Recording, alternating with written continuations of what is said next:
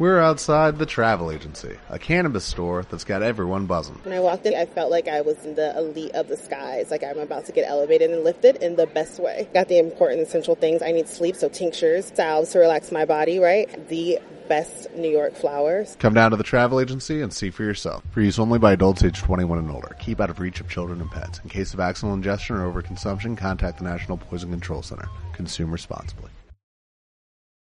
Cuba rechaza el terrorismo venga de donde venga. Cuba ha rechazado el terrorismo una vez más y a propósito del atentado ocurrido en Bogotá el 17 de enero contra una academia de policía por parte del Ejército de Liberación Nacional ELN que se ha atribuido el mismo, aunque el comandante guerrillero Pablo Beltrán ha negado cualquier vínculo de los miembros de su delegación de negociadores en La Habana.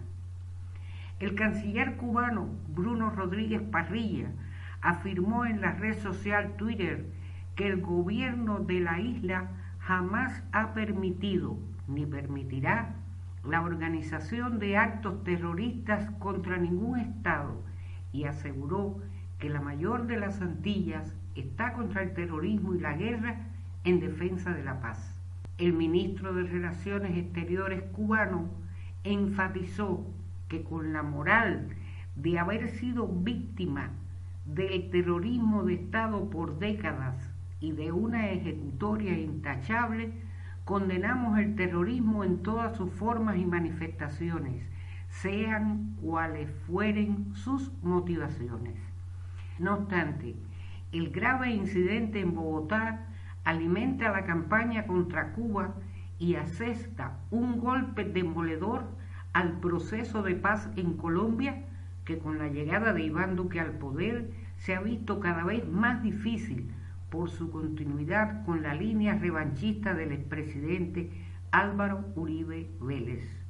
Hay que reconocer que los diálogos de paz con el Ejército de Liberación Nacional estaban estancados y que el gobierno de Duque mantenía el asedio al grupo armado, provocando también incidentes sangrientos en ese país. Ahora, en los medios solo se escuchan las acusaciones a los defensores de la paz y la cúpula bogotana continúa permitiendo la masacre de los líderes sociales.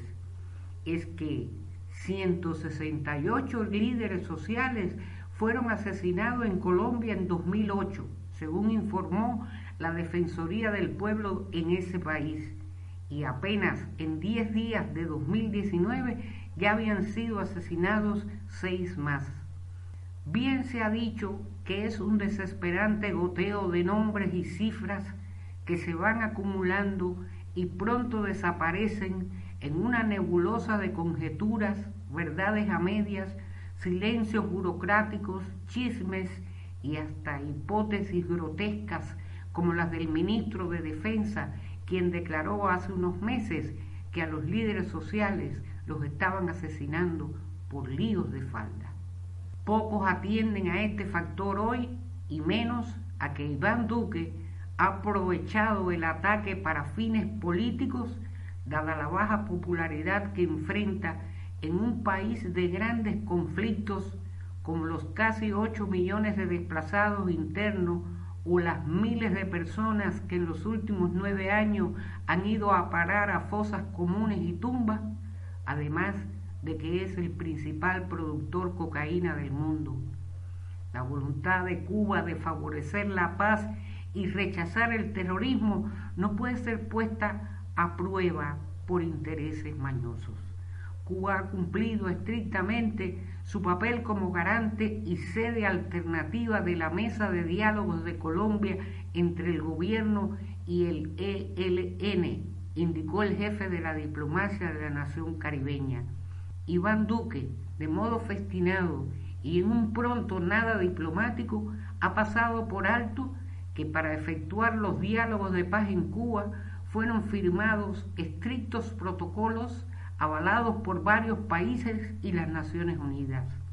Cuando Duque anunció el levantamiento de la mesa de diálogo con la guerrilla tras el atentado en la Escuela de Cadetes de Bogotá y pidió a La Habana la captura y entrega de los jefes del ELN, Cuba declaró que actuará en estricto respeto a los protocolos del diálogo de paz firmados, incluido el protocolo en caso de ruptura de la negociación. Cuba no apoya el terrorismo y cumplirá lo pactado.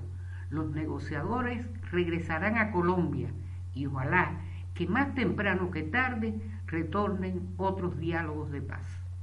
Soy Norelis Morales Aguilera.